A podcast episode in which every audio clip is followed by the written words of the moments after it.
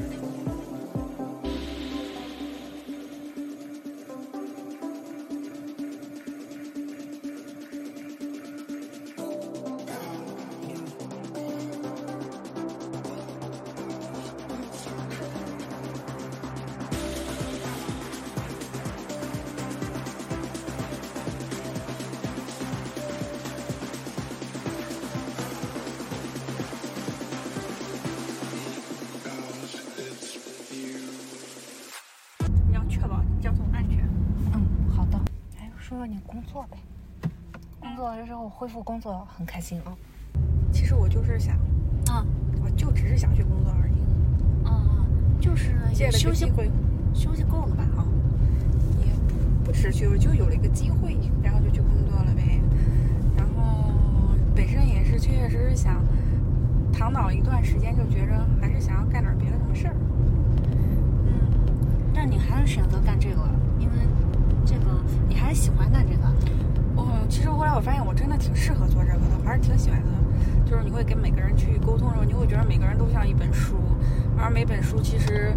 呃都是不同的。但是呢，这些但是这些仔细分呢，你也可以把它分成啊，这是历史经史经，就这是历史类书籍啊，这个就像就是这这个这个是什么记什么呃，这个是什么什么科幻小说类的小说类的。你会发现每个人都是一本书，但是把所有的书放在一起，你还可以把它们分成不同类型的人和不同类型的书。我觉得特别有意思。你会发现每个人的历史都是从很早就开始，嗯，基本上最后能够改变自己命运的可能机会很少，嗯，就这样的人很少。就算某些人改变了，那可能最多也就是某一个点，就是有一个点可能会有个很质的飞跃。我其实就是说我两年之内没有怎么工作，等到我现在回来了之后，我就发现哦，就是我曾经做的一些 case，啊，那些 case 的就有些就很多，不说很多吧，嗯，保守点说，有些人就会发现，就会发现，因为我当时的举动，真的是，或者我当时的，就是帮他们那个剧做了一些啊工作上的调整，发现真的就完全改变了一个人的，或甚至是一个家庭的命运，或者一个家庭的家生活轨迹，你觉得特别有意义。比如说啊前两天我正好有一个人联系了一个是当年我从，嗯，我从广东，当时当时那个雇主单位说可以 base 在本地，我就说 OK，那个人就愿意尝试，他不愿意到北京来工作，啊，但是没想到几年之后再联系他的时候，嗯，他告诉我说，哎，你你不知道吗？我现在全家都在北京，我结婚了。嗯、我的孩子现在有多大了？一两岁了。啊、我现在很就是说，我的老婆也是在北京，我们都过的都在北京，我们觉得过得非常好。嗯你没有想，就是当时的无心之举，没想到这个人整个的生活轨迹直接就改变了。然后他现在自己工生活工作呢也非常开心。然后当时他其实对北京这个工作地点很抗拒的，嗯没想到后面就是你给他的一这么一就是就是一个沟通，然后他自己也愿意去去，就是说至少接受一个北京公司在广东的这么一个工作机会。没想到借着这个机会，他的人生轨迹整个就变了。嗯啊，你看到他啊、我从认识你的时候，你很年轻，嗯，到你娶妻，到生子，然后到不断的升，还有不断的工作不断的升迁，啊，你会觉得，嗯，这个当时我要是，嗯，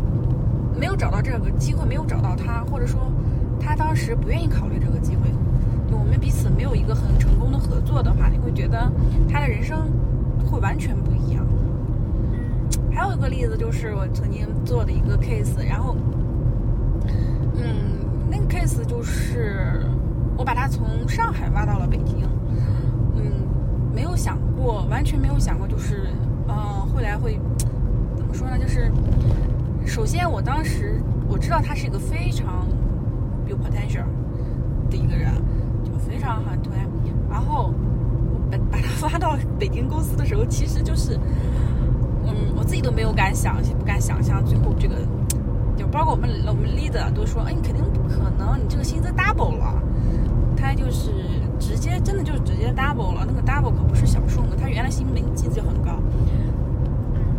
就是 double 了，从一个本就本来的一个非常就是一个普通普通的一个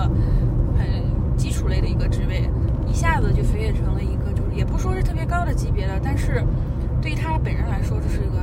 区域啊，管理的整个区域啊是跨国家的嘛，包括所有的一个产品线全都不一样了。然后没想到在若干年之后再联系他的时候，他说：“哎呀，我现在已经 base 到新加坡，新加坡亚，因为他们的公司的亚太的中中心在新加坡嘛。嗯，啊，我现在已经 base 到新加坡去了，我现在在新加坡工作了，我的我的孩子，我的夫人啊什么这种孩子都跟着去新加坡了。当时我记得找他时候，他刚结婚。”嗯啊，你会发现，哦，他的薪资当然，我想这几年涨得也很厉害。然后，但是主要是他那个生活的轨迹，完全就你会觉得一个人命运的轨迹就在那么一两个点。但是真正能抓住那里两个点的人，真的是有准备的。他最初的轨迹在他刚开始已经决定了，他就是属于那种有准备的，有自己的规划，有自己的想法。但同时呢，在这个在某一个特定的点上，有一个人，就是说可以给他这么一个。就是很好的这么一提供这么一个很好的协助，他就立刻就会，他的人生就是不一样的。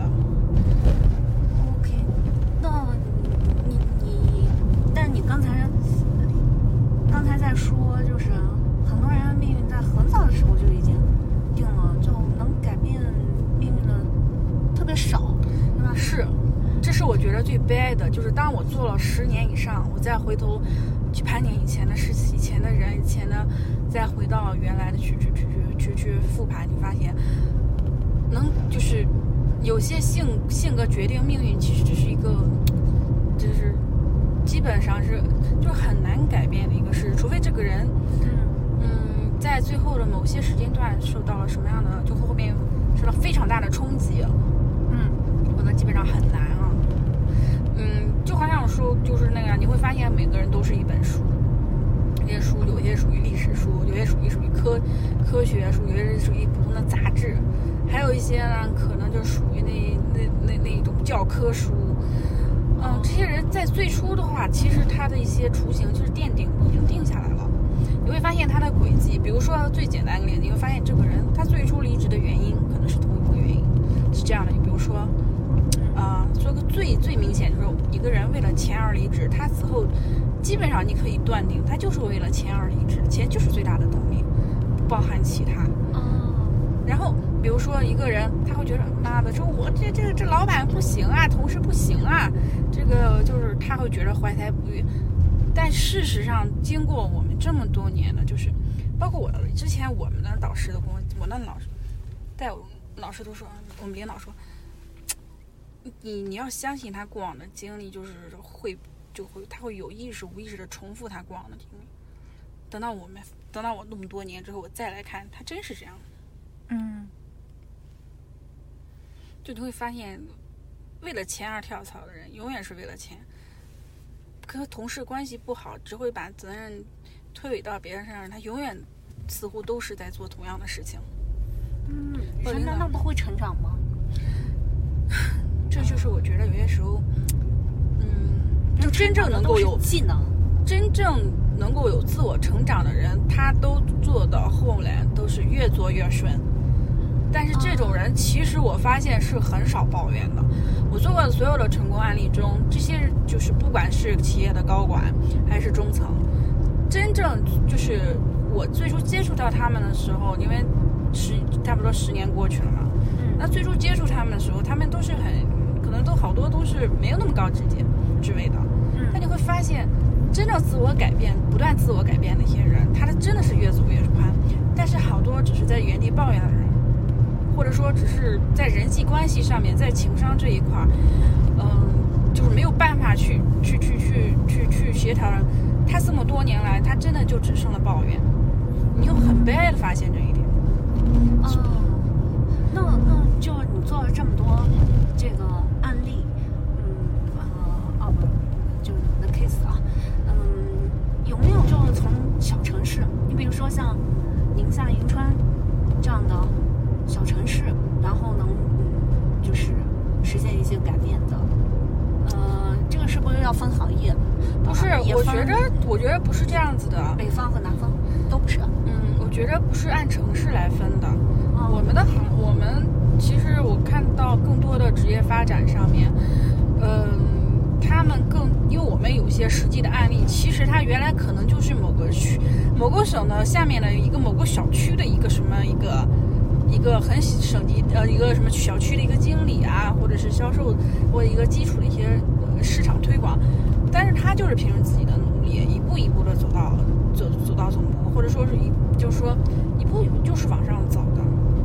就是我觉得这个单纯从城市的大小来区分的话，其实是这个标准是就是这标准基本上是怎么说呢？是比较片面的。你更多的是你自己能够你的视野是多。有些有些人看似他只是负责一个省的一个小区，我有碰到过这样子的，然后可能负了负责了好多年，但是他们他的永远他的目标不是这样子，不是这样，他是始终是在做一些尝试一些创新一些规划，嗯，直到到了某一个点量变成为质变的时候，他的他后面的职业就会升迁的特别快。嗯但是更多的有些人可能就是说，在某一个偏，比如说一个小小的一个范围区域内，他做了一些很小的，就是就安心于在这一个范围之内，就习惯性的往前走。嗯嗯，他最后在某个年龄阶段，嗯，就就是他是没有办法做出人生的选择的，他只能等待被公司选择。就被动选择。被动选择，对。嗯然后那个那样的话，你说，嗯，这个你说这个的话，和他同样在同一个小区的，同一个小小的一个可能小县啊、小市这样的人，他们同样起点都是一样，可是结局其实差别很大。这就在于个人的转型的东东西。所以我觉得，这个和城市你一二三四线城市完全就是说和起点没有关系。关系至少不大，只能说你在起点比较高的，在北上广，你可能成功的啊、几率更大一点，然后成功的成本更小一点。啊，但是你要说我们在一个小的城市，就是大城市怎么样？我我觉着本质上这是人和人之间更多是软性，还有一些通用通用能力的差异。至于说甚至业务素质、业务技能，我觉得更多的，我觉得是那些业务技能的话，其实更多的是源于这个人的软性的一些东西，就是你愿不愿意在工作中，就是你的学习能力怎么样，嗯。你的开拓性怎么样，你的人际协调能力怎么样，甚至就是，我觉得更多的是这个才是你工作之后最好的一个帮手。那你你刚才有提到视野，是吧？嗯，嗯，这个是跟一个人的世界版图有关系吗？就是他的，如果他的世界版图就是跨跨跨跨国，可能他做不到，但是他跨区域，我我举个例子啊，我们有些认识一些人啊，他他可能就是更多的，或者说绝大部分的，他可能就只关心他周围的，比如说我做宁夏灵武市的这么一个市场，我只关心灵武的；我做一个相关的一个产品，我只关心灵武产产品在灵武的发展什么样。但是有，但是有一些人不一样，他会关心这个产品哦，在宁夏是什么样子的。在全国什么样子，他会喜欢去做这种研究，做这种预判。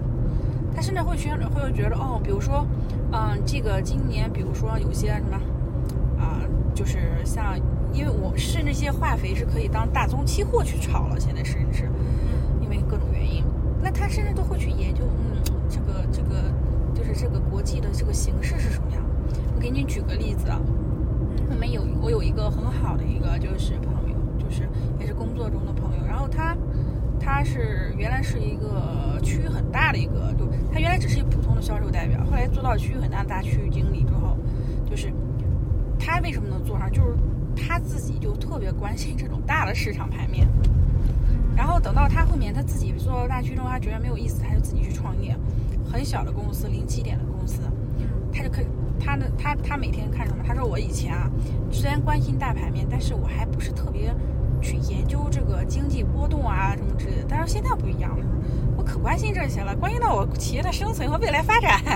所以他的就是角色不一样了就是他他一直都是给自己的要求是很高的。啊。从来不局限于我眼前那一点儿 一亩三分地，但我从来，他做到小区的时候，他就想要去的时候，他就会想着我大区怎么样，做到大区的时候，想着，呃，我不给别人打工，我就给自己创业的时候，那我得做到什么样子呢？我这个虽然是小芝麻小粒儿，但是我要看看大盘，这个世界这个大盘经济大盘是什么样子的。当然，这可能和行业的特殊特定特定性是有关系，但是我始终觉得，你只是看自己眼前脚尖那个东西，那你永远就只能在脚尖附近走。嗯但是好多人他就看的东西吧，但是我们也在工作中碰到过一些人，就是他看的东西都是啊、非常长远，呃，嗯但是他的行动能力基本上没有。那这种，这种他是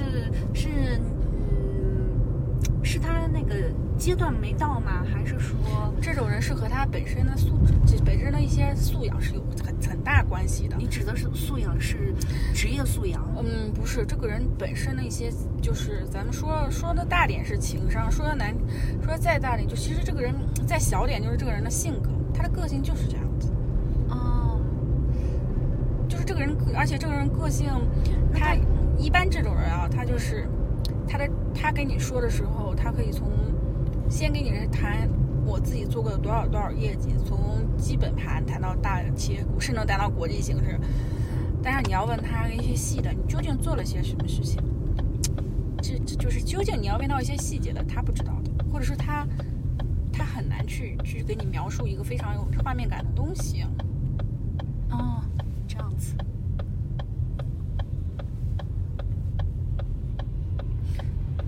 所以你会觉得人特别好玩。那是跟他一直没有就是这样的相匹配的那个我们曾经认为这种人是怀才不遇，啊，但是后来实质上证明，就是说世界上怀才不遇的真的是极少数，他一定是有很不说他的技术上的，因为他所有谈的都是技术上的或者业务上的能力，但是他自己实际上的软性的一些东西，不是业务能力，不是在比如说，嗯，你你你你你呃怎么说呢？比如说你学需要考多少分，你考一百分，对吧？嗯这个事情是你实际的应，就实际的一些就是硬性的一些能力，但一些通用的，比如说一些你的人际交往、你的你的韧性、你的开拓性这种软性的东西，这些这些东西是学校没有给你教的，是你从你在从你在最初成长到后面的一些，就是不断的去不断的去遇到一些事情去磨练，是通过这些慢慢的形成的。但有些人他就是在这所有的过程中很不幸，他就是一直都觉着一一直都是这样的，他只就是怀才不遇，他就觉得自己怀才不遇。啊，他他没有办法去真正的站到一个很客观的角度去反思，我这个事情可以怎么样？因为其实从某一种角度，他也是反感这种，就是认为你是在走偏门了。其实不是这样子的。那我刚才说这个上到正确的路上，上高速，是不是就跟就跟你刚才问我，我能确定这是正确的路吗？我因为我有导航，我知道那个目的地，然后我就如果没有告诉你目的地，你就不知道该怎么走。因为你有，就说那个目的，嗯，人是想要发展的，对吧？嗯，发展从来都没有模板，职业也从来没有模板。职业只有一个雏形，最初的雏形。所以每个人当最初进入一个职场的时候，他的第一任老板是特别和第一任公司的文化是特别重要的，会对他的很职业后面的发展有停下很就是就是有很大的影响。因为你初入职场嘛，那你什么样的是非，或者什么样的去就就什么样的一个怎么样一个事情的做事方式，这些都是非常重要的。所以你的第一任老老板是特别重要的。嗯。但是，嗯，这样的老板是很少的。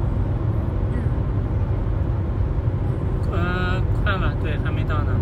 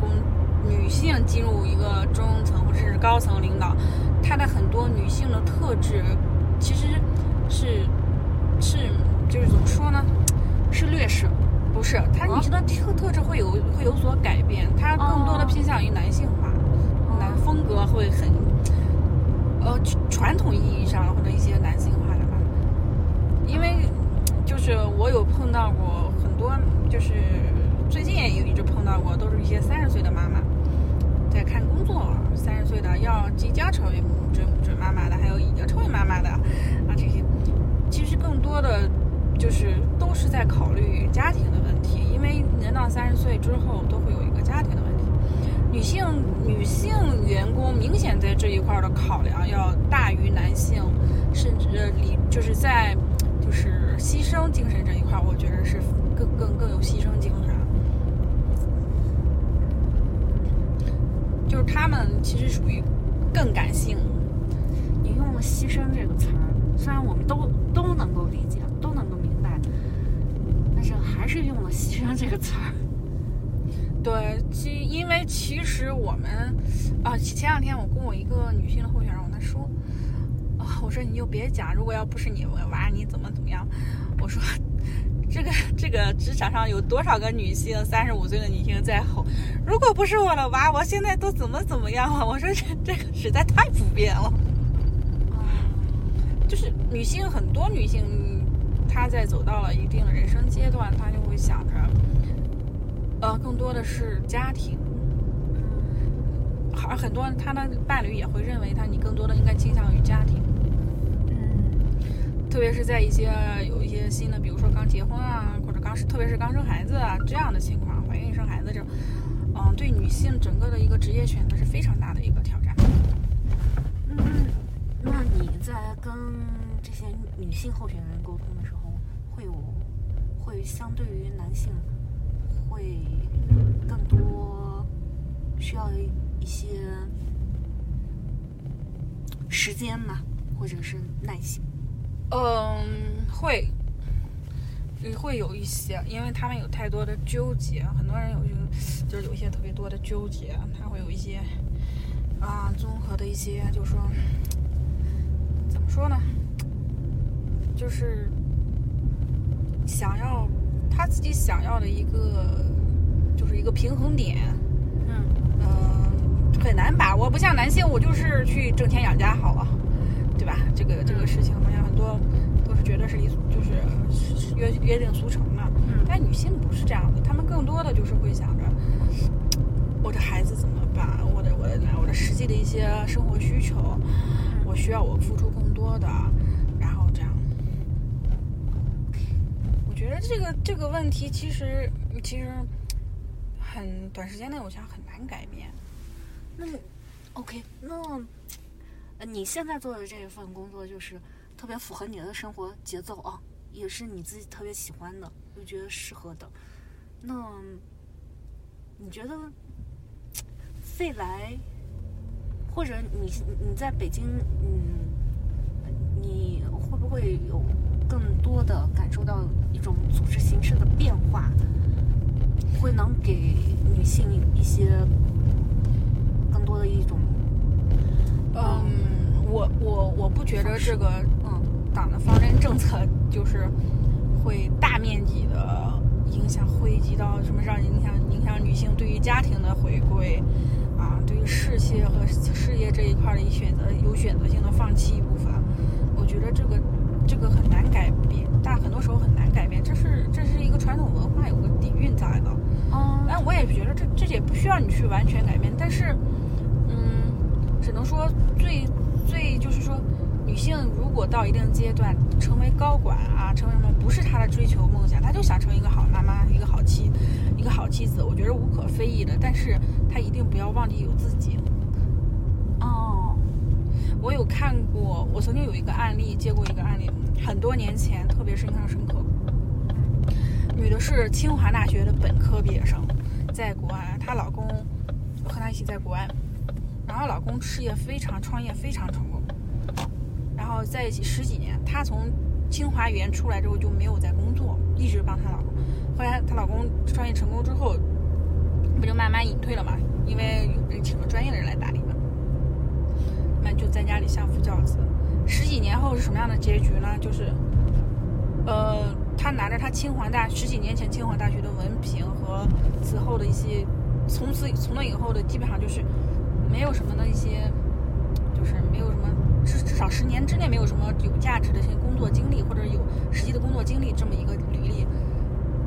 重新来找工作。这个，然后当时他就跟我说说说。我其实能力非常好，我当时在清华怎么怎么样，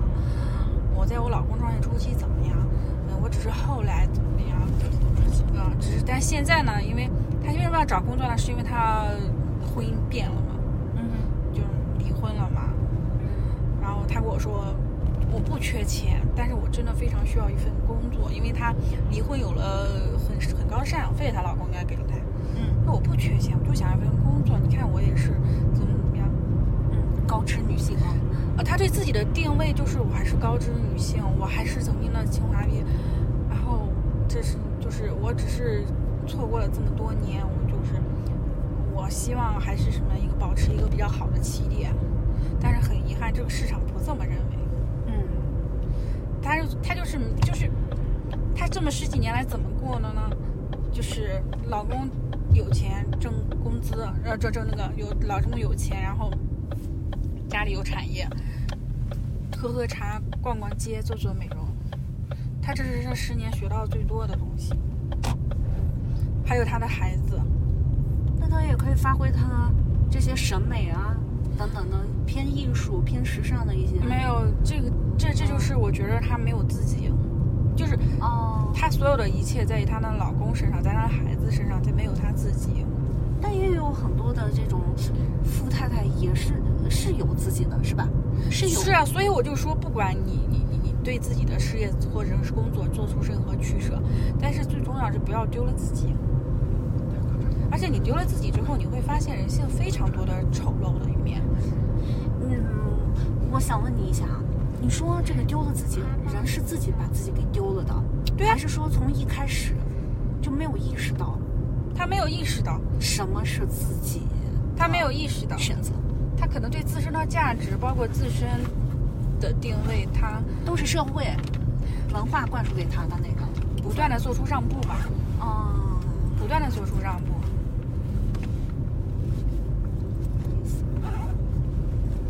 所以你说这个这个需要需要需要这个人干嘛呢？需要他一定事业多有成吗？一定玩女性？但是男性肯定是希望女性你就是既有事业有成，又要小鸟依人。但是你自己对自己的定位呢？嗯，比是不是不需要做一定要有女强人，但是你知道有有自己的事情去做，有自己的社会价值，你你能寻找到，我觉得这特别重要，不是依靠在老公身上，也不是依靠在孩子身上。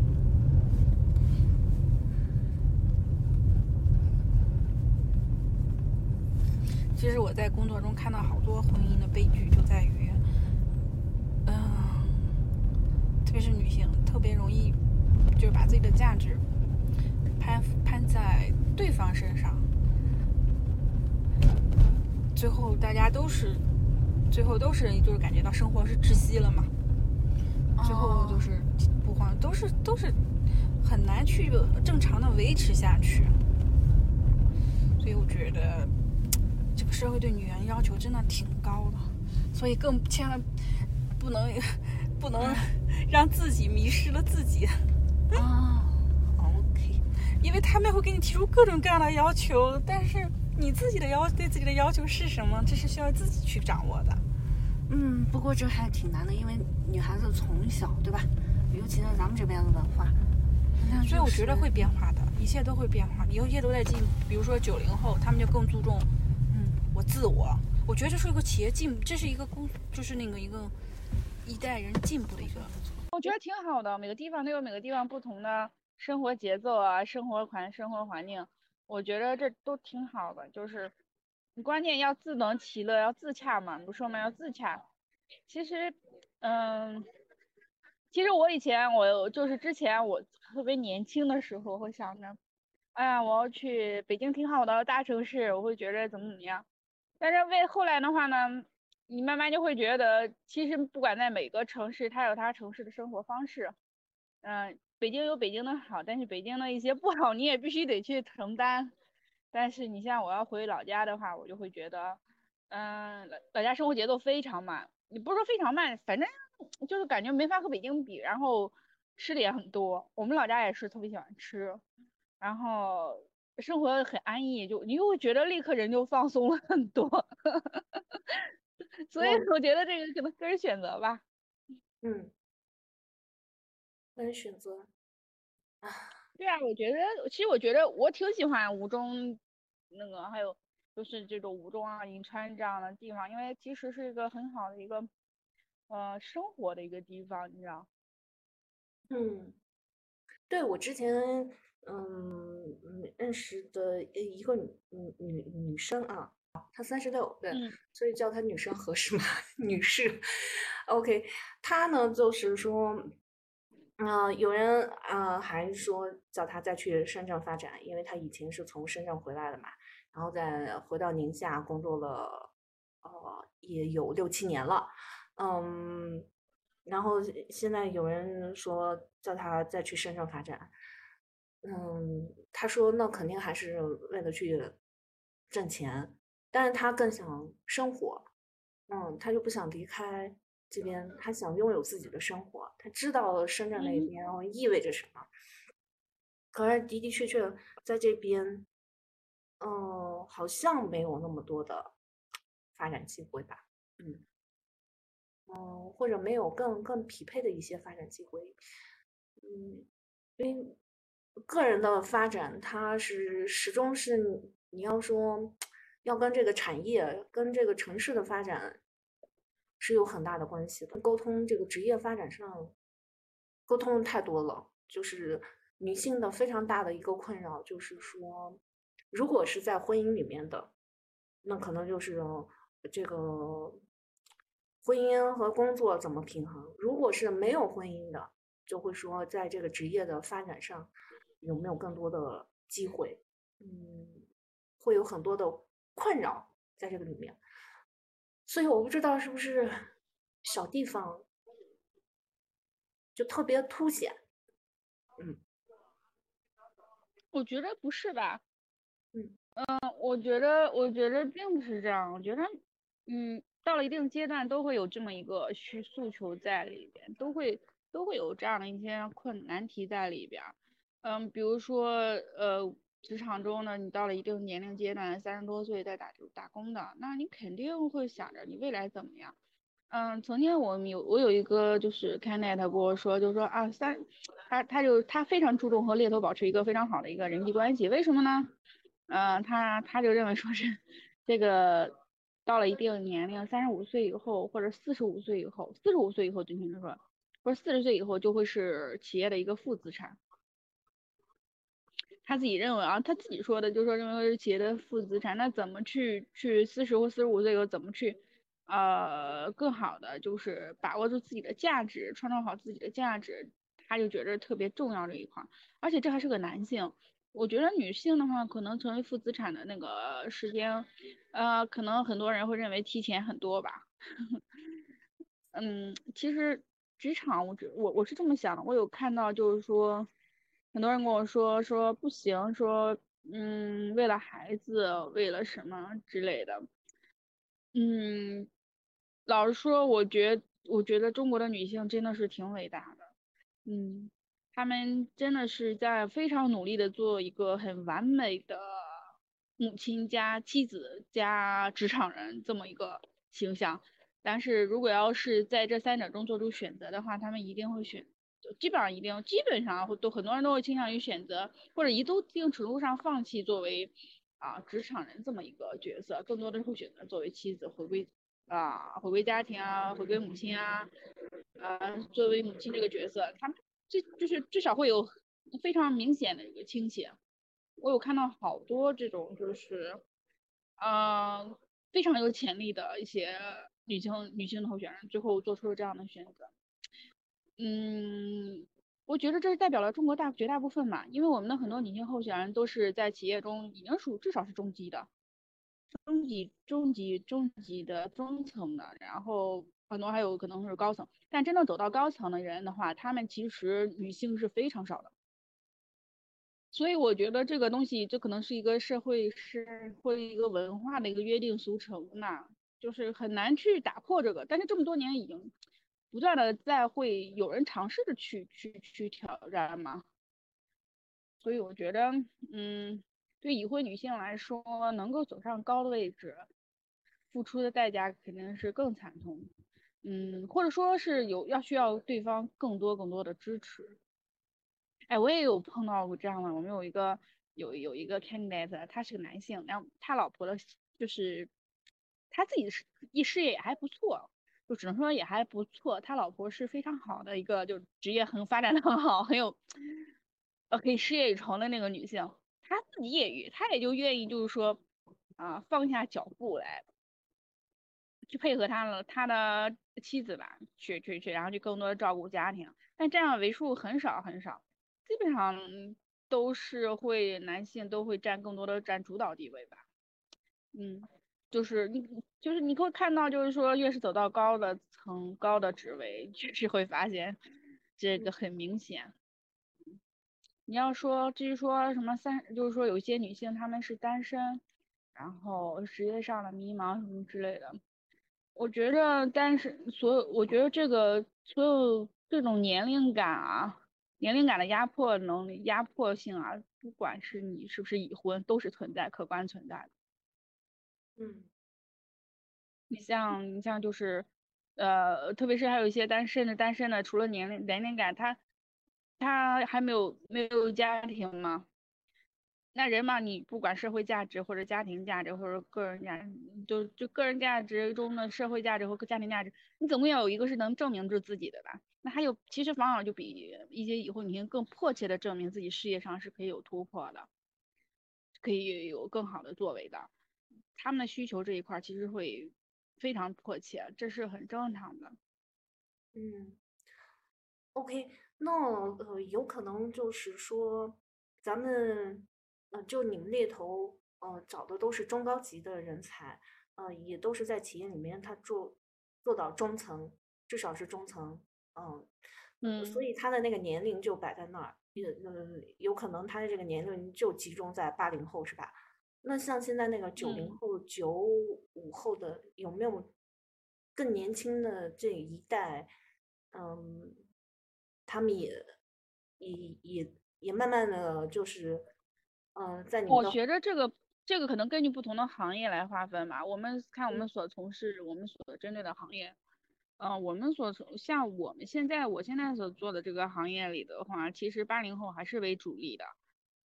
中高层八零后肯定还是主力的。嗯，但是我们这个年，我们这个这个行业中呢，有一个生命科学有一个很明显的就是，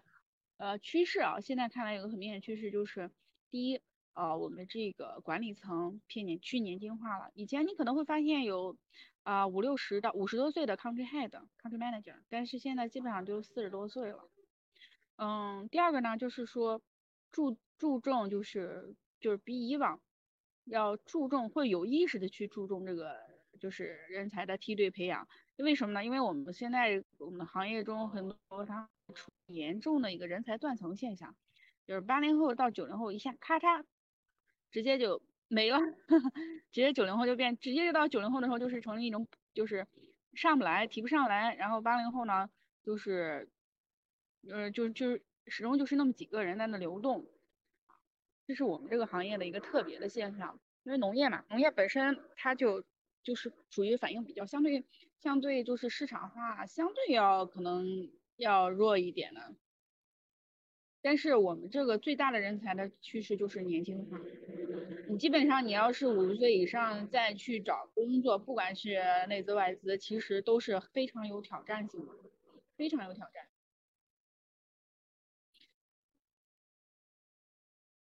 那你要说，嗯，年轻人，比如说，不不，你其实九零后也不算年轻了，三十岁左右的，呃，有多少人？就是我们有，我有看到，就是说有，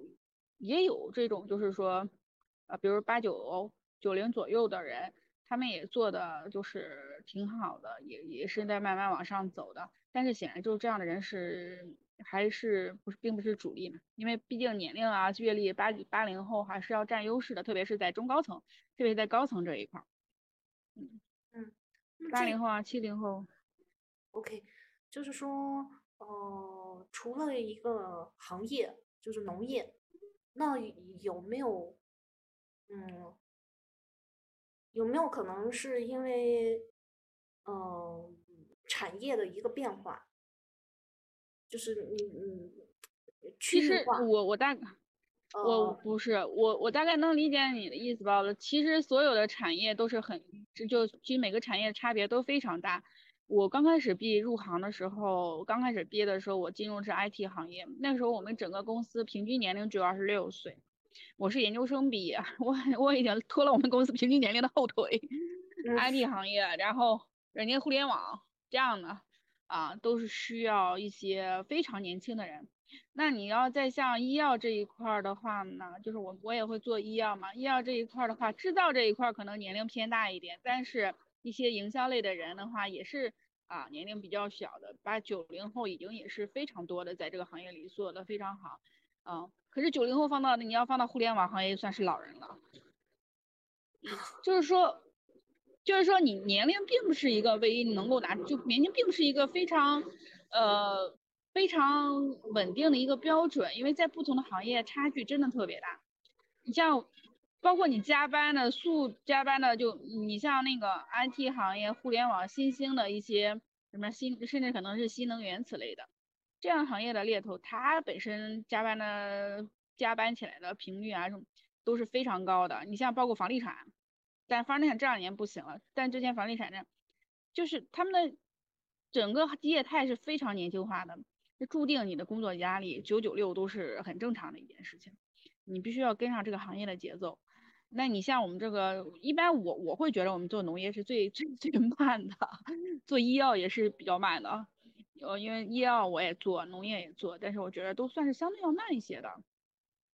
就相对稳一些。换句话说。它不会有，嗯，就是医药这几年的话，也有些热钱涌入涌出的，啊，都还好一些。但是农业是真的是一直都是这么个步调，啊，客源是吧？一部分是企业来找你们，那就像你刚才说的，呃，会有一些人主动的去跟猎头保持很好的关系，呃，那会会就会现在会有越来越多的这个个人的，嗯。个人他会找到你们吗？嗯，我其实挺多的。哦，其实蛮多的，因为嗯，行业做就是做久，我觉着啊，我觉着其实每个人在自己的行业里都是，嗯，怎么说呢？我以前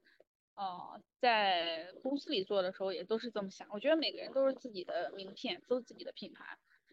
你在一个行业里耕耘很长时间，那其实所谓的你的就所谓的客户，我一终始终认为候选人也是我的客户，那企业也是我的客户。所谓的品，所以我我觉得我的品牌，我的品牌效应啊，包括我那个就是那个口碑啊，是针对这两方面都要一直都是都都要有的，嗯。而且你想，如果一个人他想要看机会，他肯定更希望能找到一个就是他比较信任的，或者说比较熟悉的个猎头去合作。那所以就靠这么多年积累的话，那可能很多人确实实大家都比较熟了，都会找找我问问一些情况。嗯，我觉着，我觉着就是这是一个，我希望这种情这种循环是不断的扩大的。就不断的去去去，这是一种良性的循环。我希望这种模式是不断的在在演变的，不断的扩大。个人他找到你们猎头，嗯，就是他会有这种主动性，是吧？我我我就记得很多年前看那个杜拉拉，杜拉拉升职记，然后杜拉拉找工作，他得通换换工作，他找了很多的猎头，就相当于十几年前这个。猎头在一线城市职业发展的重要的一环，嗯，那像现在有有很多的什么 Boss 直聘啊，呃，还有什么智联啊等等的，嗯，也有很多的这种，嗯，各种的什么俱乐部啊、班啊什么的之类的，他们就是人和人之间这个，嗯，或者人和企业之间。去建立连接的方式就更多了，嗯，那会不会，嗯，一方面就是，嗯，会有更多的人想自己很早的就去呃接触猎头，看看有没有更多的职业发展。另外一方面，那有很多人他也可以通过不同的形式去找到一些新的工作，嗯。就就从这两方面是个什么样的情况？我始终觉得，如果一个人工作，呃，同一个角度，一个人一个人工作了五年以后，他还要靠自己去投简历找工作，这其实是件挺悲哀的事情。哦，就是我在我入行那一天那那一天开始，我就一直是这么相信，就是一个人工作了五年。没有猎头找到你，你还得自己去人才市场去投简历，这个是件比较失败的事儿。说实在的，就说明什么呀？说明在这个行业里没有人关注你，甚至连猎头都关注不到你。或者这个是这个是什么？这是其实这这说明你得反思你这五年干嘛了。为什么那么说呢？因为就是我知道市面上有很多招聘网站，但是招聘网站的质量普遍是，呃，和猎头的掌握的资源是没有办法，就是有很多东西，就是包括资源的质量啊，完数据的完整性啊，系统性啊，有些时候是没有办法去，不在就是不是一个概念。嗯，他们可能是求多数据求多，但是。就是这可能整个的质量，包括层次啊、分层啊，不会那么明显，啊，不会太。那我们不一样，我们看的更多的，我们是有瞄准的，我们是看中高层的。那我们会，我们会有一个很完整的，就是对行业的一个构建，行业一个整个人才生态，包括你每个每每一家的这个这个，就是你的架构是什么样子的，大概会有一些什么样的人，人的平均年龄，包括人大每甚至每个人具体的一些，特别是中高层具体的一些情况，我们都是要有研究的。这些的话，那些招聘网站不可能做得到。而如果在这种情况下，你还没有被猎头联系上，而只是被招聘网站找到，这、这个、这真的只能说明你可能在大家没有在这个视野里，不在视野里，就不没有被圈进去。换句话，这、这、这是一个，这是一个很现实的。嗯，就是我之前，我之前有那个。嗯，曾经碰到过，有有有时候我也会，就是最最最初的时候，年轻的时候，就刚入行的时候，会觉得，哎呀，这个人可能就是怀才不遇，啊，这个人可能就是，所以那个投简历什么之类的，就是做了十几年，所以才做到这这才才做这样，真的是挺倒霉的，碰上那个。后来我们老板一看说，瑞秋，你告诉我这个人简历很好，你告诉我他十几年只做了这一个职位，你告诉我他的才在哪里？他的他是他，那你说他怀才不遇，那那十几年干嘛去了？他一直在做到这个，十几年才做到这么一个职位，中间他可以有很多机会选择，他没有去选择吗？还是说压根儿他就不不匹配那些更好的机会？那当时我会觉得我们老板真苛刻啊。但后来慢，后来很快就发现，哎呀，或者说就是慢慢嘛，也自己也会不断的去加深这个印象，就是不断的再去去去去去探索，就发现。确确实实是这样子，一个人不断的在重复自己过去的事情，没有没有任何提高，十几年做了同样的一个事情，其实他只相当于别人，就有些人他做了十几年，其实他只是花了十几年做做同一个事情，机械的做同一个事情，但有些人可能用了一年时间，但是他做了别人那些那种人可能十几年的事情都做，因为他的学习能力超强，他愿意去学习，嗯，所以所以后来我就会觉得。猎头的最大意义就是你帮助你后，就是有，就是候选人挖挖掘出自己的价值，自己的个人价值，也去帮助企业去找到这种就是更和他们匹配，能帮助企业去更好的发展，更好的去啊，去就是去去去参与这个整个市场的一个竞争的这么一个人。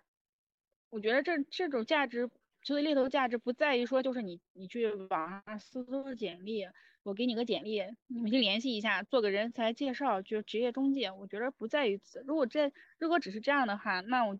那我觉得太简单。而而作为候选人来说呢，你要是觉得啊猎头的作用不过是给我投投简历，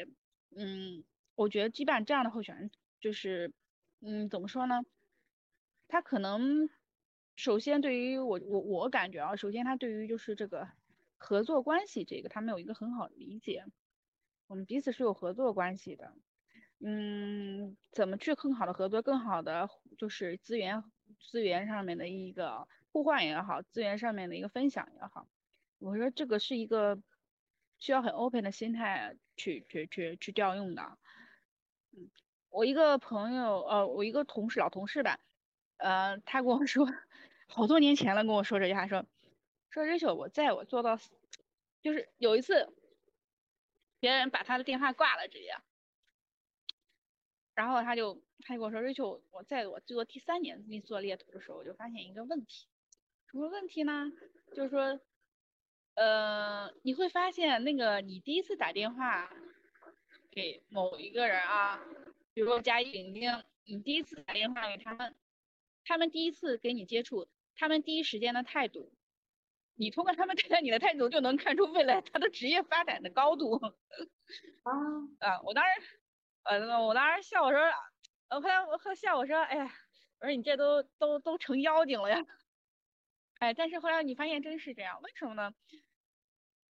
呃，这是一个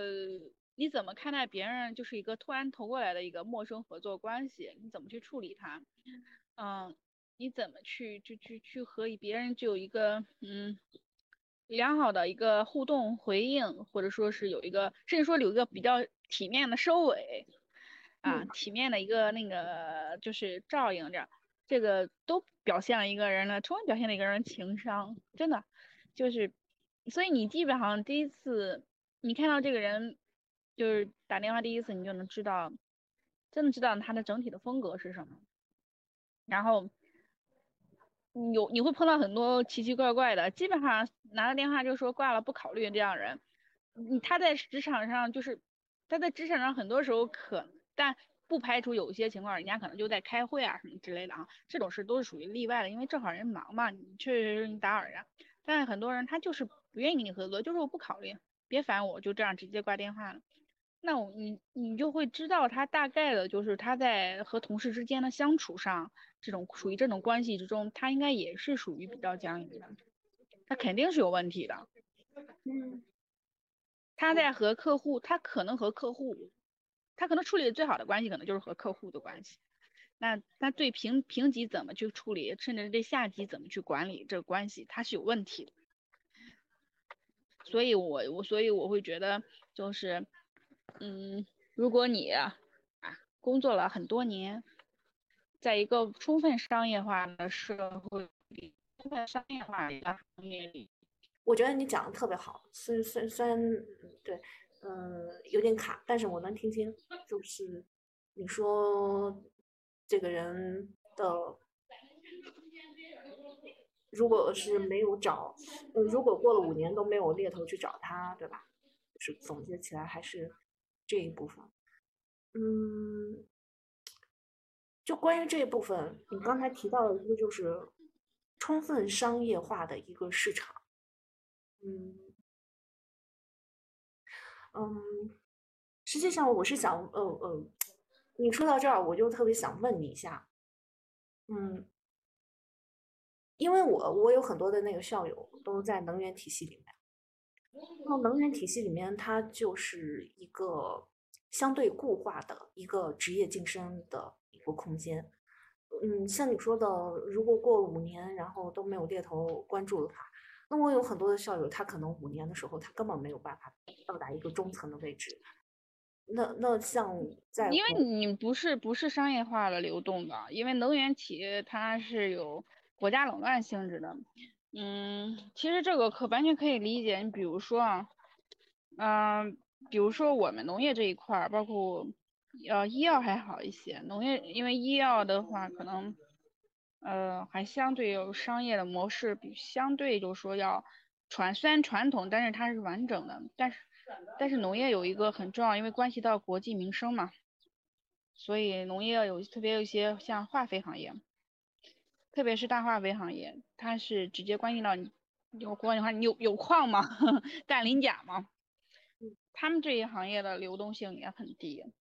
呃，当然和你说那个能源行业没有办法相提并论，就我们这个就就是说，只是说一个缩影，就是它整个因为依赖于国家的这个实际的自然资源，然后这个自然资源又是有法律的明文明文规定的。有没有办法自然流动？人，换句话说，你人自然流动的必要性，还有市场的活跃度，是完全就是没有办法和一些其他的一些行业，比如说大化工类的这样相提并论的，或者说是和医药类的相提并较。医药的其实市场还相对还是非常活跃的。还有比如说，可能咱们都知道的一些什么。嗯，像一些比如核核核呀，一些核能源啊，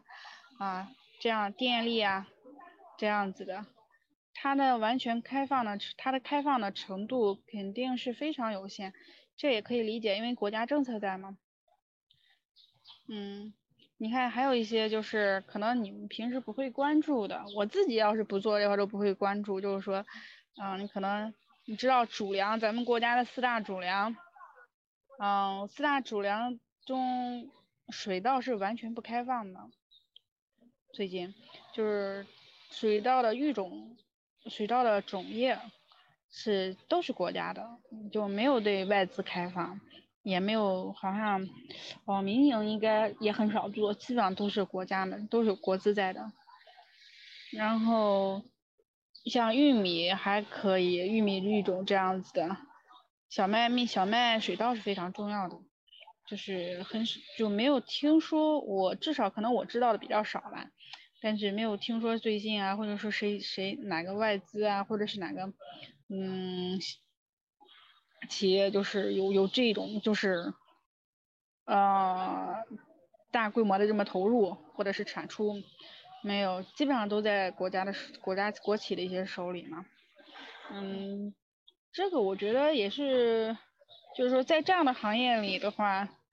嗯，我们也因为因为国家政策不放开，外面的人在政策的这个门槛下，外面的一些企业它是进不去的，它进不去的话，它就没有办法有制造一个有效的竞争，没有一个有效的人才竞争，就鲶鱼效应嘛，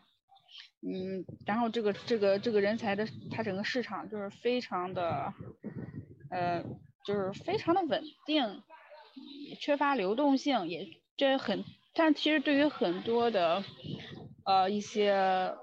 一些就是当人人来说，比如说一些非常有才华的人来说，他可能就会上升的渠道、上升的通道就会非常窄。上面人不流动嘛，一样的，你在体制内，上面人不流动，总共就那么几个机会，你说你下面人怎么办呢？这个是非常现实的问题，嗯，所以我倒觉得，所以我觉得，当然了，就是排除一些政策上的因素之外的话，一些可以流动的行业，可以充分竞争的行业，我现在想，我我我想现在想想，资本都没有一个是放过的，资本不会放过那些可以竞争的行业，但是，嗯。呃，我觉得这是件好，就是这是一件好的事情。有效的竞争才会为更多的人提供机会。嗯，就像我们刚开始进入这个行业的时候，会被人，就是我刚开始其实这行我都觉得挖墙脚的是，被类似于挖墙脚，啊，就是拆，就好像拆人家捅捅刀子一样。但后来我发现不是这样子的，呃，就是因为如果一个人他。在这个行业里，在政策允许情况下，法律也没有禁止的情况下，他有个更好的发展，其实这个是对他本人来说，还有对他原有的雇主来说，都是一件好事情。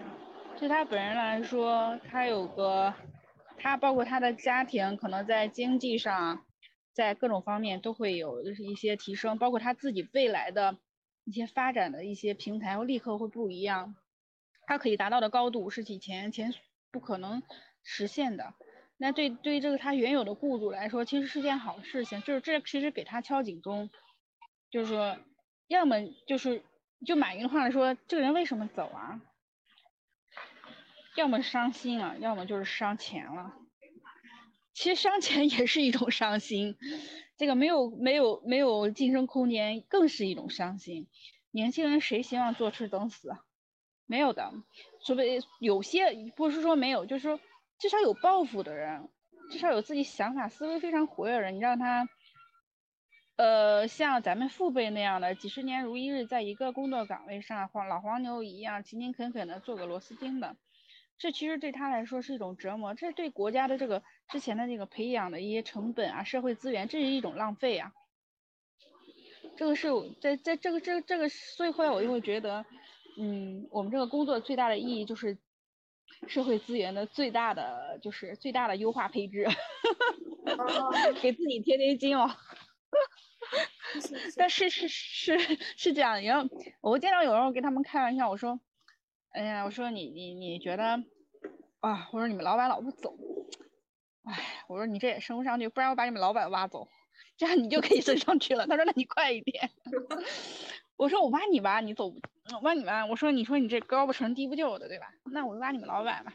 你这个其实这个在有些企业里也是存在的，但只是说没有这么明显，因为因为它有商业化嘛，它就可以去平行的企业去流动。但你要说你们这种能源，特别是一些国家啊国家政策下不允许，就是非常稳定，我我能源这种企业去流动，那那肯定是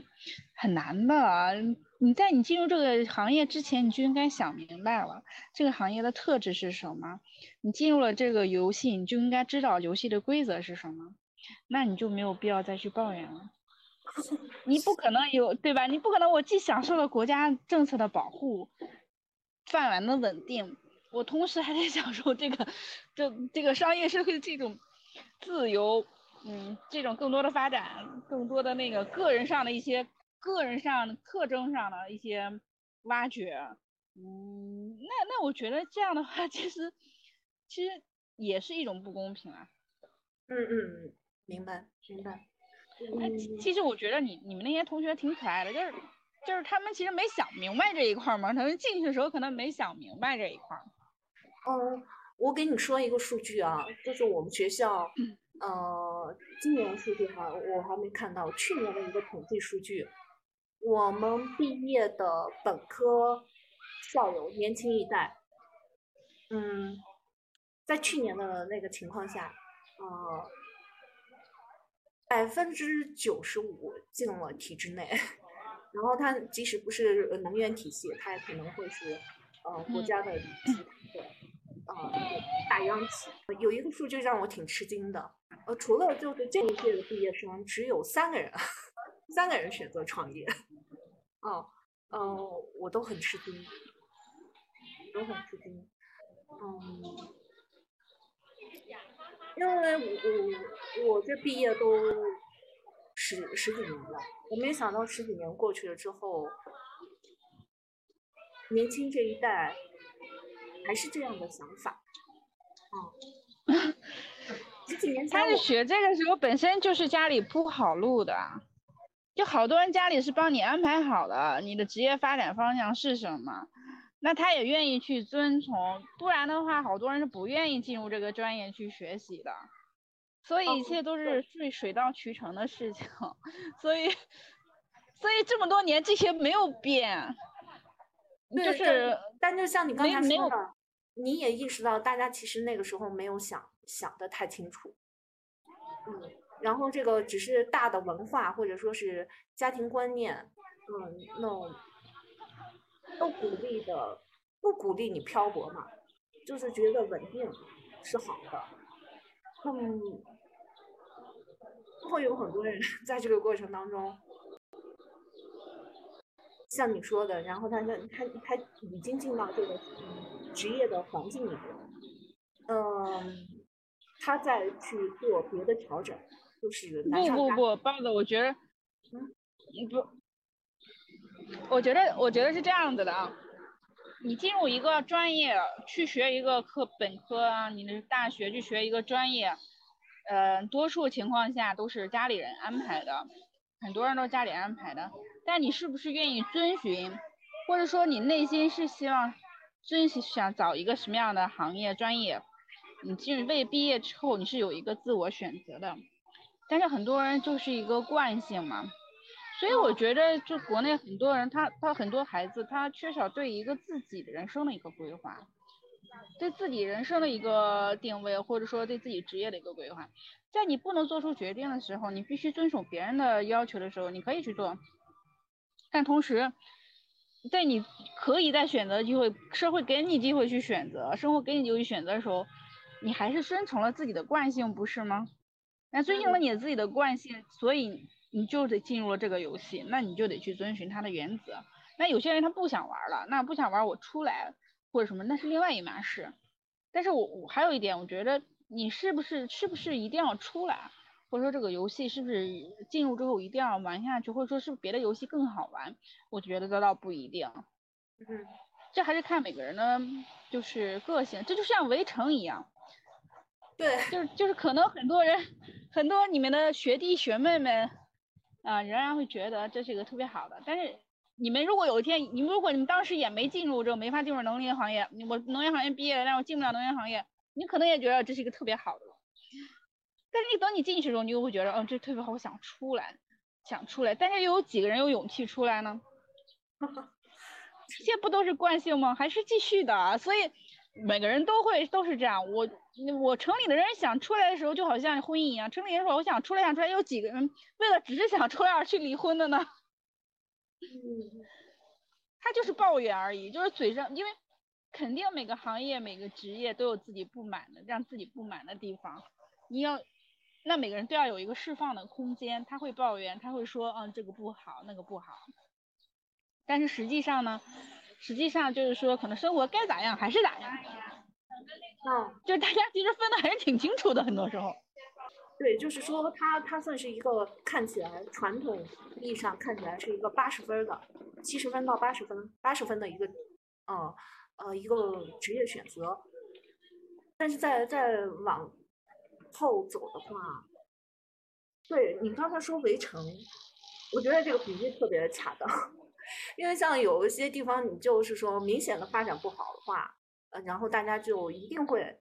会会找方式方法去调做调整。恰恰就是说像像这一类的围城，八十分的这种围城，我觉得是最难最难突破的。嗯，你因为你会有很多自我的这个说服，然后包括环境的一个嗯认可，就会有很多人还觉得，哎，你这样很好，嗯，然后你你你你你八十分再去往寻找九十分的机呃机会，九十五分的机会，这个可能它是一个心理上的一个巨大的突破，我觉得很不容易，很不容易。嗯，新能源行业也发展的不错，也有很多的这个资本涌入，是吧？就是会不会有一些新的机会？对于对于能源体系，嗯，我觉得机会始终都是会有，会有这样的机会，嗯，但是有几个人能够去真正的去突破自己已有的这些东西，去追寻一个新能源这么这么一个就是抛出的橄榄枝呢？嗯特别是对于已经成家立业的一些人，因为这是属于职业上的一个跑道的一个赛道的一个重新的一个更换，一个转换，嗯，还有就是，呃，行业的可能的就是各种各样的不确定性。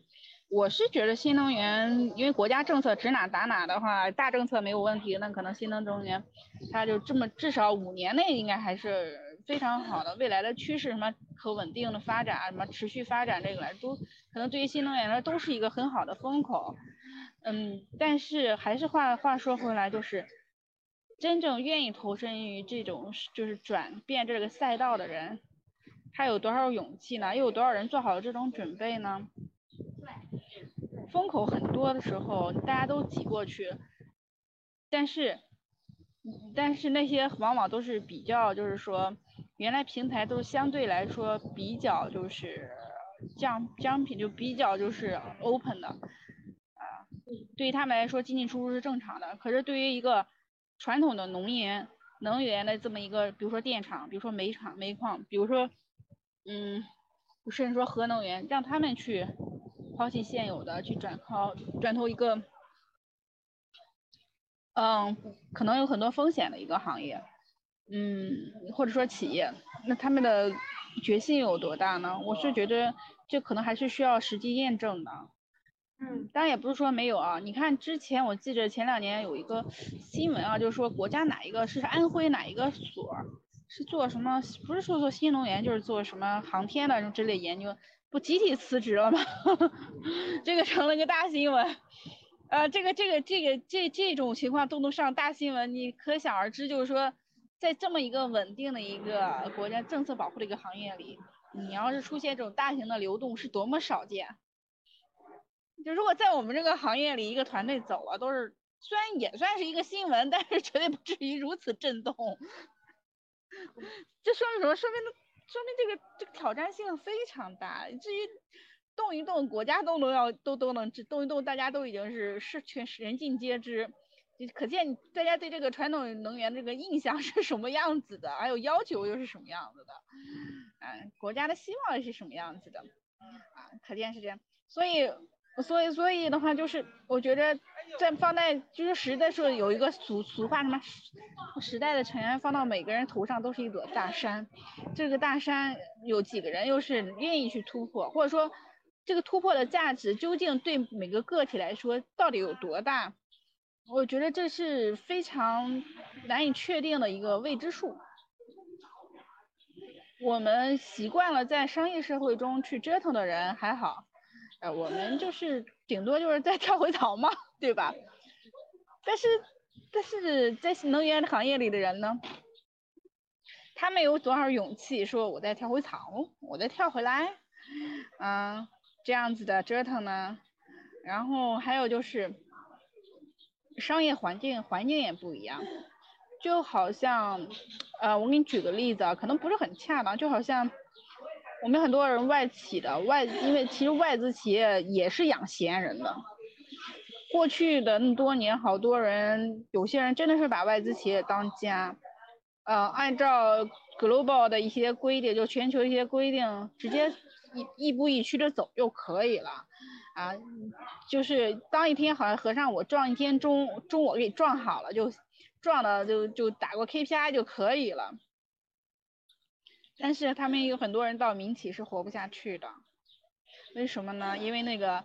曾经保障你那个机制不存在了，曾经 KPI 考核的这种法律这种公认的这个公司认可的这个意义，认可的这个这个这个这个标准，呃，也产生了动摇啊，可或者有了很多的变数。所以很多人外企人到到内资企业，如果你没有狠的劲，如果没有一个就是说再次创业的一个想法，你是活不下来的。那一样的道理，你在一个政策保障型的行业里做那么多年，那或者说是特别享受、特别喜欢他这种享用他这种归属感、稳定感，那你等你真的要是突破去别的行业。可能这个行业，比如说新能源啊，呃，那个竞争还是非常激烈的。你看那些是那个小鹏，小鹏，我看他们那个其实竞争还是很激烈的。虽然我不做这个行业，那他可就是真的是看真本事，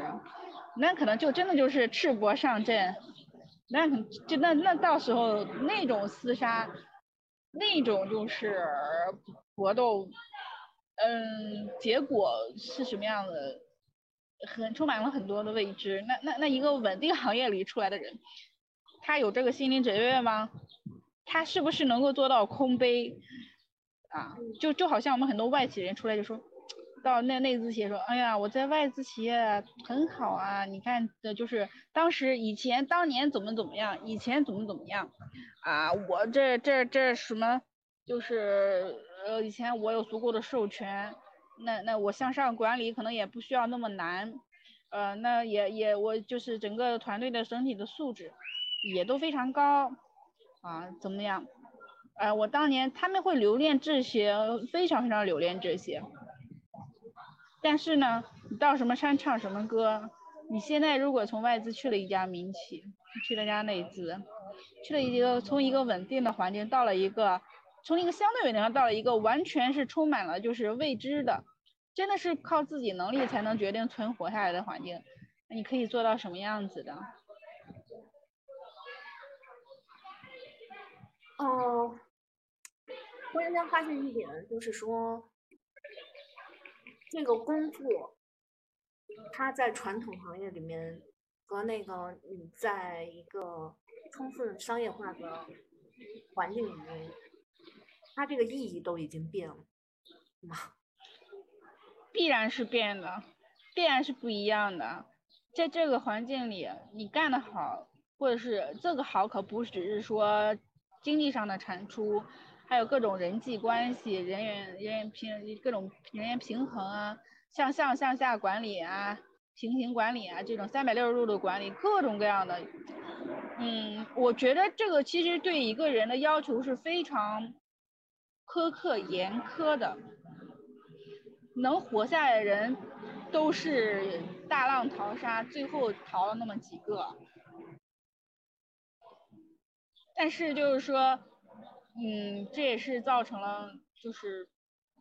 放一个人是不是愿意放弃稳定的工作环境，嗯，到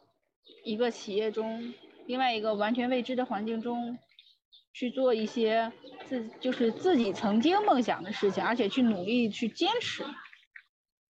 而且他有多少的，就是愿意放下自己曾经有一些固有的一些东西，愿意从零开始。我觉得这挺重要的，对于也挺也是最难的。其实最其实你说多少能力，嗯，能力之间大家差别又有多大呢？我觉得，当然情商这一块，软性能力差别肯定是比较大的。但是硬性的一些东西，我觉着，除非你是去做科学家，不然的话，基本上应该都还够用。但是，但是怎么说呢？就是在这种情况下，能够做得下来，狠得下心，啊，有这种极高的这么一个 EQ，啊，去去去做一个又一个的突破。嗯，确实挺难的，嗯，而且也确实需要几分运气。嗯，OK，那我们刚才就是说的是这这一部分啊，嗯，那呃，上次你还提到了一个部分，我还特别感兴趣，就是说老板的部分。嗯嗯，你刚才说就是就马云那句话，一个人要走，他呃会是呃要么伤钱了，要么伤心了，或是这个这两种情况。那么就是说呃嗯这个老板对于职业的的对于这个公司的把控，嗯，因为我不知道你上次说的那个老板是是就是这个企业的一把手创始人。嗯，还是就是说，嗯，是他的那个直属的这个上级，啊，嗯，是是。我觉得每个直属上级都挺重要的，因为所有的你这公司的一个整个一个企业的一个管理的文化、管理的氛围，是通过你一层一层一层的直属上一层 leader，一层一层的领导来体现的。你的管理文化是什么样子的？嗯，这些不是通过老板大老板一个人体现，当然大老板是定基调的。我的管理文化就是这样子的，一个非常激进的大老板，他用的肯定都是一些很激进的人，基本上的文化基调是有的。但是具体到每个员工身上，或者具体到内部的一些运作的话，那你每个就是你你什么样的风格，那可能是每个不同级不同级别的领导。他们去体现的，所以其实要留人的话，嗯，很多人留人的话，就是说跳槽的绝大多数不是说和我大老板有什么过节，或者对我大老板有什么，就是如果在人际关系上有什么的，因为他也够不着嘛，很多时候，或者说或者说大老板一般也也不至于有这样，基本上很多都是。特别是中层，基本上都是和自己直线是很多都和自己的直线是有些意见不同的地方的。但有有有，当然也有很多人就是说，只是纯粹是因为机会好嘛。你公司给不了更好的机会，那走的。但是有些如果要产生矛盾的话，基本上也都是和直线更多一点。意见不同嘛，理念不一样嘛。那比如说有些可能和合规的上面的。那外企出来人就特别注重合规，但是有一些可能民企的这一块的话，可能就概念不会那么深，所以他们在一些具体事情的理念上面会差别，就是差别会是一些原则性的差别。OK，那其实嗯，呃，我我自己观察。这些年观察一些商业啊，一些也接触了一些呃不同行业的老板，嗯，我发现这这个老板他如果在换不同的行业，嗯，或者说他的是他的这个行业发生了一些转变，嗯，他自己也做出来了一个方向上的调整的时候，嗯，做老板。你你实际上会有很多的时候是在找方向的，也也不是说他就是明确的，啊，对这个方向有了非常明确的认识，嗯，也是在这个过程当中不断的调整，嗯，那其实他他在这个调整的过程当中，他在用人上，还有这个部署上，就会有很多的。需要不断去调试的地方，嗯，这就会会有很多的这种这种摩擦吧。我 对，嗯，或许也是跟中国的这个大环境它的发展变化太快了。没有，我觉得其实都是一样的道理，包子。因为我觉得你所有的呃所有的东西，就是你只要去探索，只要去创新，就不会有固定的模板。没有固定的模板，必然就意味着有磕磕撞碰碰，必然意味着有起起起起伏伏，这是很正常的。这个这个包括你去用人也好，你整个公司你怎么去做也好，那做成什么样的也好，我觉得这个都是，就是都是在不断探索。就是我我会觉得这是一个必然的，就是有曲折，有挫折，这是一个必然的一个过程。最后能够坚持下来，手拉手一起往下面走的，一定是，呃，就是说经历过所有这些事情，还觉得 OK 可以一起干的。我们之前我们创业的时候也碰到过呀，我们创业的时候也有碰到一些，就是刚开始觉着挺不错，大家一起有一个想法去做，但是做着做着发现，哎，不行，大家三观不合。那三观不合的重要原因，那那这个这这是个就是那就是没有办法继续合作嘛？OK，那我们继续，那我们就分开，分开我们继续再去建立，就和我们认为就三观一起比较相合的，那大家在一起重新去确定一个发展的方向。那比如说以前我们有些我们的合伙有的合伙人就会觉得，那一切都是，他是属于大型的销售类的，他是把这个看成人才销售，但是对于我们来说呢，可能更多的是人岗匹配、人力资源这一块的一个匹配工作，那就是属于这种完全不合适嘛。就刚开始大家都是觉得 OK 啊，应该可以有有有有有有就是合作的点，但是你后来慢慢发现这个就完全两个立立项不同嘛。就出发点就不一样嘛，那可能包括对待对待自己的员工下属什么样的一个原则，呃，包括就是说精力力量的划分，那都是三观其实直接决定了这一块儿。那后来我们就没有办法合作下去，那我们就另外分道扬镳嘛。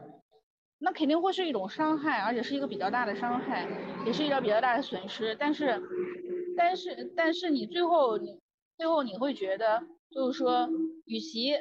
就是与其在那原地待着不动，啊，还不如去，嗯，跟不同的人去尝试。你可以就合作，不可以的话就再找和你可以合作人继续做下去。这和我们老板就是说，或者说你的公司员工进进出出也是一样的。你说谁谁保证？我经常跟我的候选人讲一句话，我说，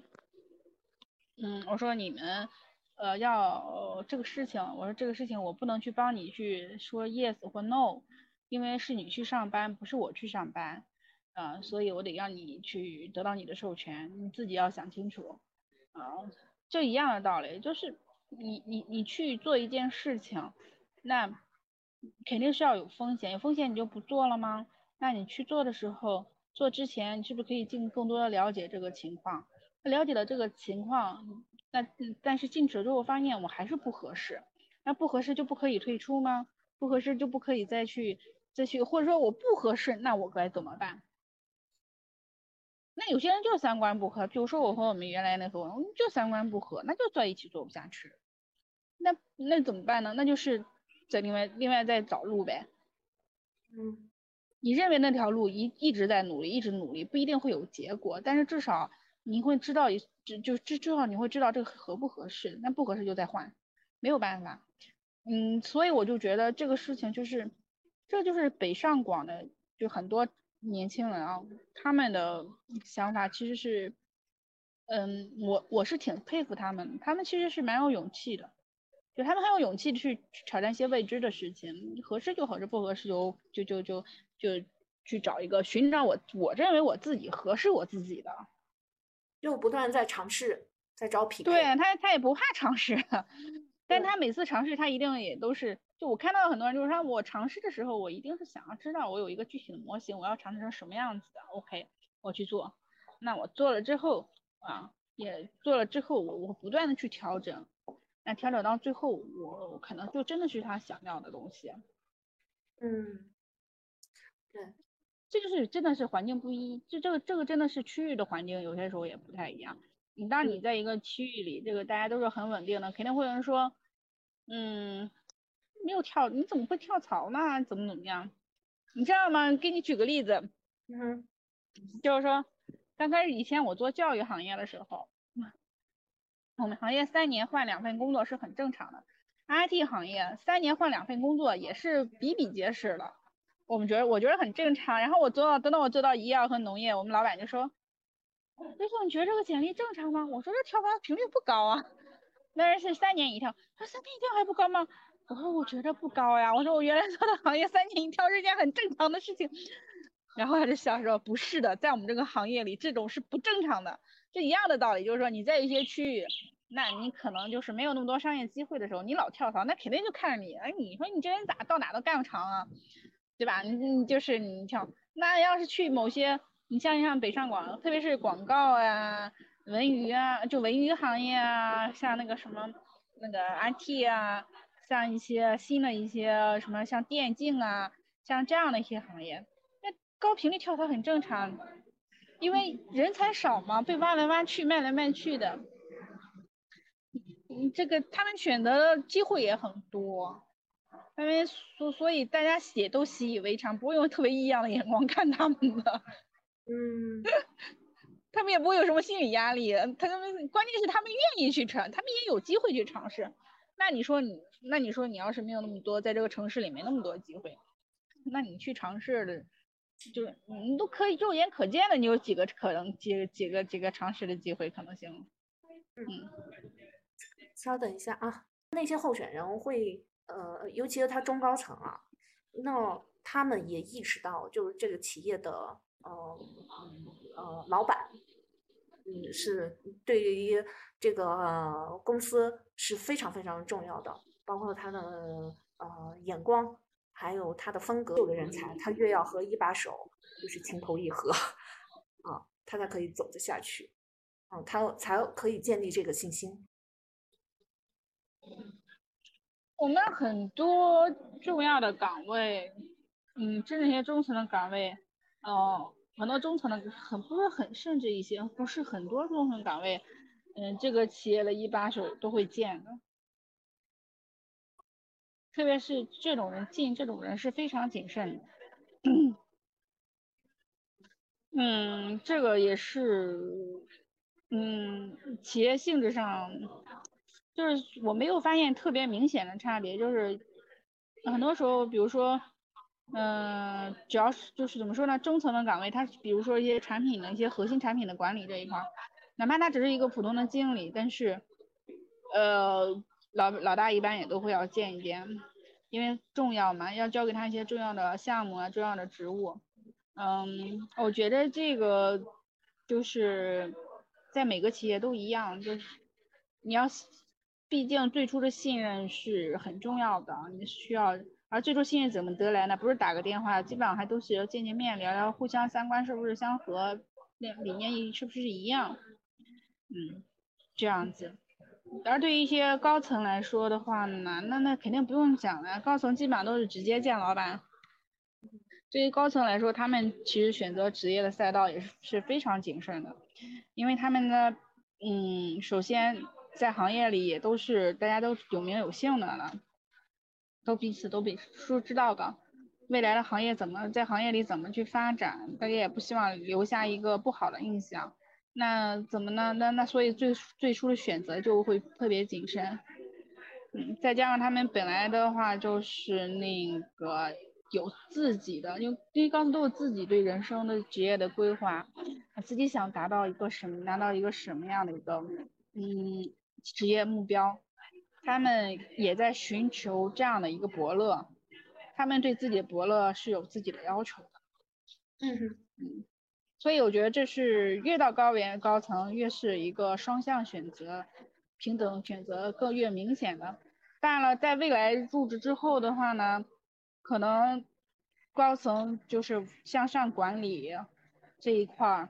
会是他工作的非常大的一部分内容啊，去谈判、去管理。但因为毕竟事务性的事情可能会越来越少，更多的是方向的把控，更多的是把大家就是所有的目光聚焦到一处，这一种就是协调性的工作。这个其实是是对，就是说对他们来说是一个比较大的挑战。嗯，OK，那我再问你一个，就是在这个过程当中，会不会有就是说薪资薪资没有达到这个候选人的理想要求，但是他觉得这个行业产业，嗯嗯，他看好，或者他看好这个老板。他嗯，他会把这个作为一个依据呢，嗯嗯，我是一个比较现实的人，嗯，比较现实主义的，嗯，我会觉得就是，就很多时候我会觉得就是你可以达不到，嗯，但是你一要有一个范围。就是有有一个活动的空间，有一个余有一个弹性空间。你可以说我这这一次，呃，这这这一次可能什么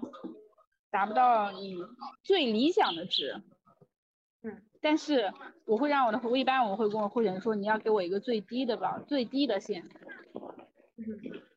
有了这个最低的这个最低的线，我觉得这是个很现实的问题，因为呃，怎么说呢？第一个，看这个候选人他自己心里是不是对自己的薪资有一个非常明确的预期啊，最低预期啊。那有了最低预期，我们就知道，就是说他的对未来工作，他的这个稳定性是怎样的。如果一个企业他连他的最低的预期都达不到，那我们觉着就是基本上他不太可能稳定下来。就算他去了，可能只是勉勉强接受，嗯那可能他也不是不会太稳定的，可能很可能过两天就走走了。这个是我们也不希望看到的，因为这个去费费了吧费了吧劲的搞搞过去，结果没搞的，就算你过了试用期，我全额都拿到了，尾款都拿到，但是你最后你给我客户留下的印象也不好呀，那客户今后再找我们合作印象也不好，我也不希望看到。第二个呢，我觉得就是薪资这一块呢，嗯，也是跟候选人，就是我会我会觉得这是一个他对自己的一个评估和估值。嗯，那如会果一个候选人，OK，嗯，嗯，那会有这个老板会会对于人才会有会会会在这个认认识上会有差别吗？比如说那个这肯定的，非常正常，大更多家都是求他的同存异。对，更多的提理念画画饼，对，画饼很正常，但是呃没有老板，你不会画饼，老板不是好老板。嗯我也觉着我要学会画饼，画饼是很正常的一件事情，也是必须的一件事情。没有画饼的话就没有动力嘛。嗯，但是呢，我们的高层都不是傻子，嗯，他们会有，他们都是在这个行业里很资深的，他会判断你这个饼是可行性多少，我可以做到多少。那我我我对于做可就是我根据这个，因为很多画的饼就是说我给你做到多少，我给你一个多少多少那个嘛。那我们高层也会评估，那我到底这个可实现性多少？实现的可能，如果可实现性几乎为零的话，我就基本上就可以忽略不计了，我就不跟你谈这些薪资，不跟你谈什么让我去去呃打个折再来的，因为你摆明了就是不可能实现的嘛。那我就算我去，我肯定也是有临时做个跳板而已，或者说，嗯，或者当然，我觉得更多是临时做个跳板。这个嗯其实是特别现实的问题，就是你会发现，这个职场就是职场中有马太效应嘛，穷者越穷，富者越富，就是越好的公司，越有钱的公司，他越有钱去请到一些啊、成本很高，但是确实产出也非常高的人。你越是有些公司，它比较小，它磕磕巴巴的，难以产出，那可以产就就产出难以产出的话，他在用人这块薪资这块就越谨慎，那他能找到的人，嗯，更多的可能不会是一个特别成熟，对吧？就是更多可能是一些相比较来说可能潜有潜力，但是肯定有很多啊各种各样的问题吧。嗯这个其实和其实这是马太效应特别明显，嗯，我们自己也会发现这一点。然后其实你还有薪资这一块，其实你们可能外毕业都会觉得薪资是最难谈的，其实在我一直看来，我觉得薪资不是最难谈的，嗯，就是最难谈的是两个人的理念是不是一致。呃，薪资是最容易谈的，因为一个数 OK 就是 OK，不 OK 就是不 OK。或者是一系列数，我谈数字的时候并不是最难的，最难的其实是你合作关系是否能够建立，最难的是你是否能够互相信任彼此，互相有一个三观的基本的一致，然后一直就就是这个其实是最难的。那这个里面会会就是有就是说，因为老板啊，他一般是嗯，怎么讲，就是他的个人自我，嗯，是非常大的吧。那哦，他会更强势吗？啊，我还没有见到过一个不强势的老板。对，这个强势怎么说呢？我觉嗯得这是很好的一件事情。对于一个对于一个老板，在一个这么头狼的这么一个角色中，如果是他没有一个强坚定的自我理念或者坚定的一些信念，那这个团队他也待不下去。大家都跟着混日子呗。嗯，那那嗯，比如说他们要谈到理念一致，那嗯，那这个时候会不会会不会那么容易达成啊？这个老板的自我是非常非常强大的，或者说，不不不不，我们的很多候选人，高层候选人，他们是非常成熟的。哦，OK，明白。他们他们的老板，他们包括他们本身自己，很多做高层人，他们自己都是非常有自我想法的人。他们对自己具有强烈的要，自己自身有这种强烈的要求和规划，对自己的下属、对自己老板都是有些要求的。所以这倒不是特别难的一件就是事情，达到目标怎么列目标，达到目标，有一个非常雄心壮志的规划，倒不是最难的事情。哦倒有一个一个就是比较强势的，所谓的强势是什么呀？不过就是说，啊，我要求你跟我一起去做一个挑战一个新的目标，这些对他们来说是有不是一件，就是不是一件特别奇怪的事情，他们都已经是习以为常了，应该是。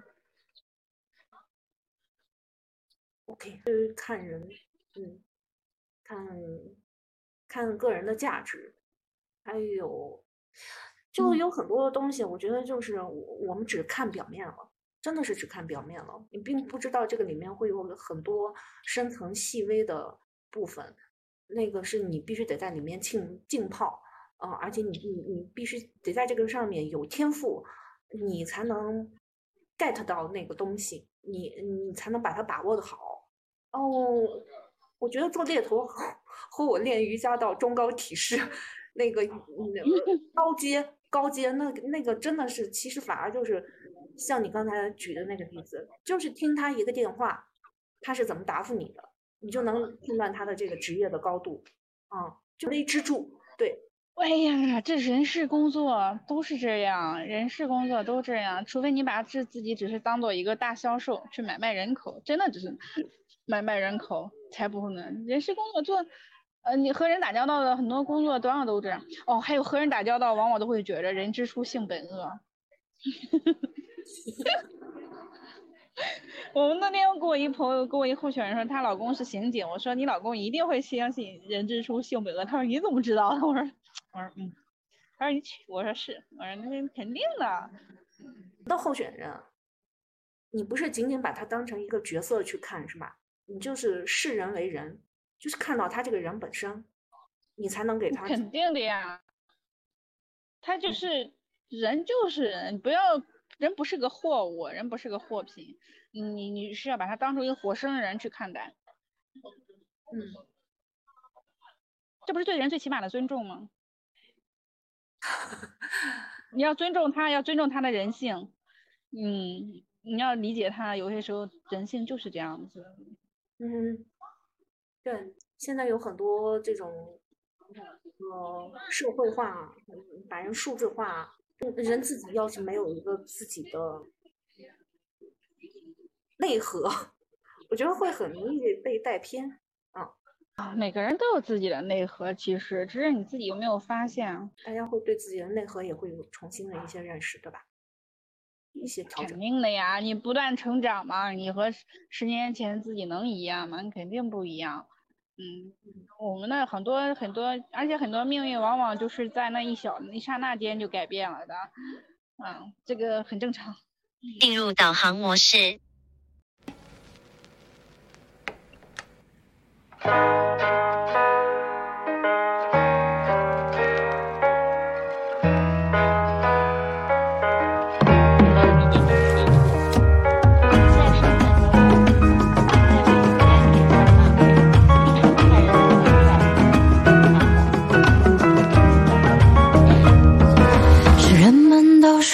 人生像烟花般灿烂，抓紧快活，别去琢磨多自然啊！朋友们总叫我别太纠结、太敏感，越是敏感越是难堪，怎么办？时间是海，欲望是船，哪里才是我？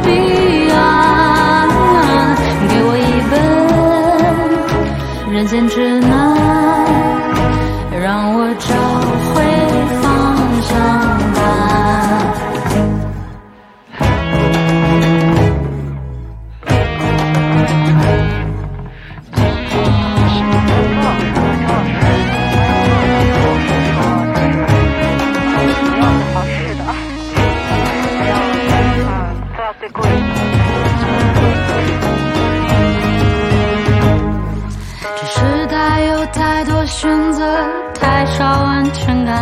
美食榜单，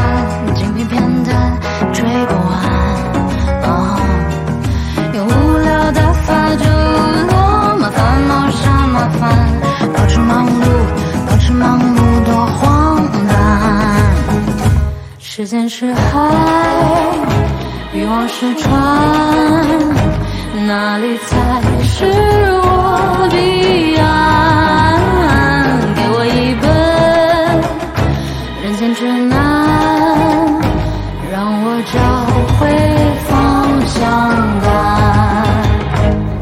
的光？这一路